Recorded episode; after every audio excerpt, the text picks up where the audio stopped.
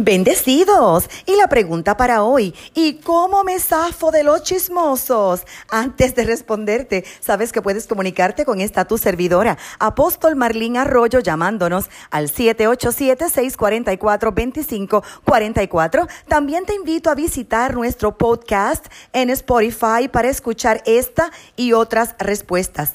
El mecanismo del chisme siempre funciona de la misma manera. Hay un insensato que crea un chisme para que el chismoso lo difunda y el ingenuo lo crea sin resistencia. Y esta epidemia de los rumores solo termina cuando por fin llega al oído de la persona inteligente, a ese corazón sano y procesado que no atiende lo que no tiene sentido. Los chismosos no saben ser felices porque están demasiado ocupados en camuflajear sus amarguras en el chisme y validar inútilmente su autoestima. Su propósito es oscuro, malintencionado. ¿Qué dice la Biblia al particular? La palabra hebrea, traducida como chisme en el Antiguo Testamento, es definida como alguien que revela los secretos que se le han confiado, pero con escándalo. Es alguien que tiene información privilegiada y luego la revela a personas que en nada se relacionan con esto ni pueden hacer aportaciones constructivas. El chisme se conoce por su intención. La meta es que otras personas luzcan mal y ellos se autoexaltan como si siempre tuvieran la razón. Romanos capítulo 1, verso 29 cita, se han llenado de toda clase de maldad, perversidad, avaricia y depravación. Están repletos de envidia, homicidios, disensiones, engaño y malicia. Son chismosos, calumniadores, enemigos de Dios, insolentes, soberbios y arrogantes, se ingenian maldades. El apóstol Pablo le advirtió a las viudas que no anduvieran de casa en casa con chismes para ocupar su tiempo de ocio. Proverbios 20:19 cita, el que anda en chismes descubre el secreto. No te entremetas, pues con el suelto de lengua. Proverbios 16:28 advierte que el chismoso separa a los mejores amigos. Cita Proverbios 21, 23, el que guarda su boca y su lengua, su alma guarda de angustias.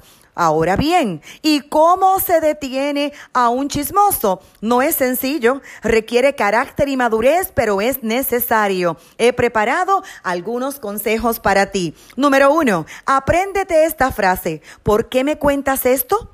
Algunos profesionales creen que esta frase es efectiva porque inmediatamente disipa cualquier motivación egoísta del chismoso. Y en segundo lugar obliga al chismoso a enfrentar el hecho de que tú no estás interesado en participar Dos, hay personas que se deleitan con la desgracia de los demás, así que otra estrategia es responder hablando atributos positivos de esa persona y de esa forma detienes el chisme. Tres, advertencia, si lo confrontas directamente, el chismoso se ofenderá, llorará posiblemente, jamás te dará la razón y por supuesto chismeará de ti. Así que la frase, esto no es útil para mí, no es constructivo, es efectiva y simplemente aléjate. No hace falta enojarse ni perder la calma. Cuatro, otra estrategia. Míralo fijamente a los ojos y con seriedad sin pronunciar palabra alguna y verás cómo merma la excitación del chismoso. Cinco, verifica la información relevante. Si hay datos precisos, importantes, que puedan servir de base para indagar con las personas correctas y puedes ayudar y construir un resultado mejor, hazlo. Seis, no te lo tomes personal. El chismoso siempre agrede, pero lo que está haciendo es catalizando su enorme frustración y envidia a través de su lengua, quizás por tu calidad profesional, por tu gran desarrollo o cualquier cosa que a él le moleste. Como no se anima a crecer, a madurar y confiar en Dios, pues busca destruir. Siete, con el chismoso no compartas temas personales. No, rodéate únicamente de personas con dominio propio. Ocho, si el chisme produce un gran problema, lo mejor es confrontar a las personas involucradas y fija límites, no agresiones, no interrupciones y deja claro cuál es el propósito de la reunión. Finalmente, yo te aconsejaría colocar en tu oficina los tres filtros de Sócrates. Uno, ¿es verdad? Dos, ¿es bueno? Tres, ¿es necesario que me lo cuentes? Si no pasa el filtro, no me lo digas. Cuídate mucho.